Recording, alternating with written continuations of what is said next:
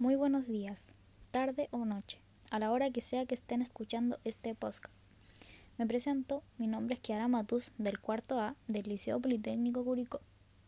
En este podcast hablaré sobre el saber y la práctica filosófica, temas que adentramos en nuestras clases anteriores. Comenzamos con una introducción a qué es la filosofía. Muchos se preguntarán qué es, sabrán de la palabra filosofía, pero muchos no saben qué significa realmente este concepto. Tiene muchas definiciones, pero acá va una. Bueno, ¿qué es la filosofía? La filosofía es una doctrina que usa un conjunto de razonamientos lógicos y metódicos sobre conceptos abstractos como la existencia, la verdad y el ética basado en la ciencia, las características y las causas y efectos de las cosas naturales como el ser humano y el universo.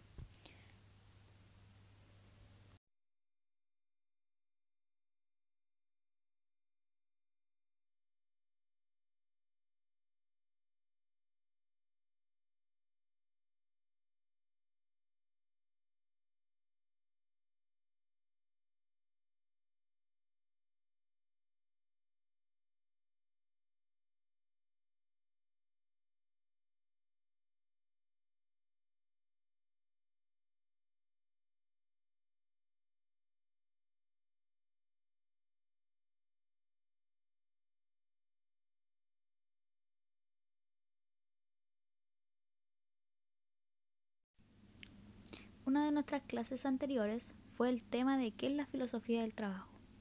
¿Qué es la filosofía del trabajo? Una filosofía de trabajo es un conjunto de principios que compone una perspectiva por lo que seguía la actividad laboral, el funcionamiento de una empresa o la participación individual de cada empleado. También puede constituir una de las raíces de la cultura empresarial de una compañía, revelando sus valores en forma de filosofía de trabajo. Por último, al hablar de filosofía de trabajo, no hay que olvidar que cada persona tiene la suya propia, la que la anima a levantarse cada mañana y acudir a su puesto, esforzarse al máximo en la realización de sus tareas y alcanzar las metas planteadas. Por último tema, me adentraré en hablar sobre qué es la filosofía del trabajo para distintos pensadores filosóficos. Escogí tres de los que vimos en nuestras clases, ya que me pareció llamativo su pensar con respecto al trabajo. Eh, primero vamos a hablar de eh, la filosofía del trabajo para Karl Marx.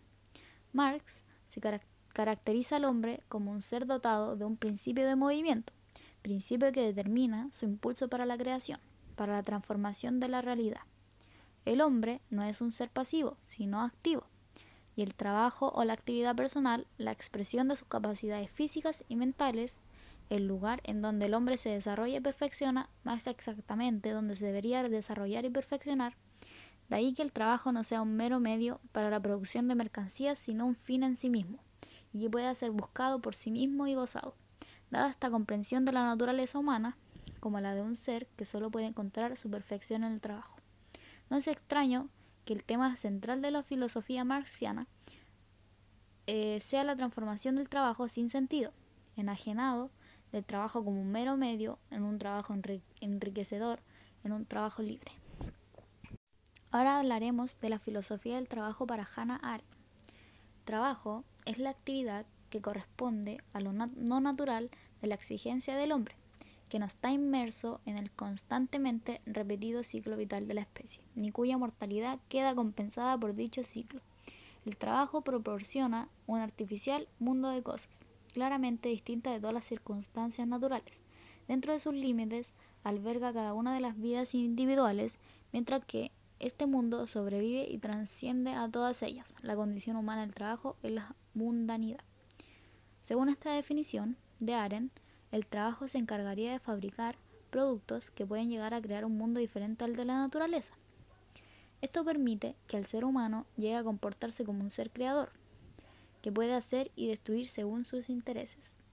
Una vez visto esto, podemos entender que la actividad del trabajo permite que el hombre sea capaz de crear objetos a partir de imágenes abstractas. A partir de esta definición se puede entender que el trabajo sería toda aquella actividad que crea utensilios, los utiliza para fabricar otros. Por tanto, se encontrarían dentro del trabajo actividades como la carpintería, la albañilería, etc tipo de actividades que necesitan las manos para producir y crear objetos. Para finalizar, eh, vamos a hablar sobre la filosofía del trabajo para Flora Tristan. El trabajador, afirma Flora, debe luchar para que se le reconozca también a él el derecho de, de propiedad. Su propiedad son sus brazos, instrumento que le permite trabajar y ganar su sustento. La organización del trabajo es garantía de su derecho al trabajo y el reconocimiento del usufructo de la propiedad. Finalizando con nuestros tres pensadores filosóficos que escogí con respecto al trabajo, doy por finalizado este podcast. Me pareció súper interesante analizar cada pensamiento. Mi visión, después de todo este conocimiento, se amplió respecto a temas que se ven en nuestra vida cotidiana.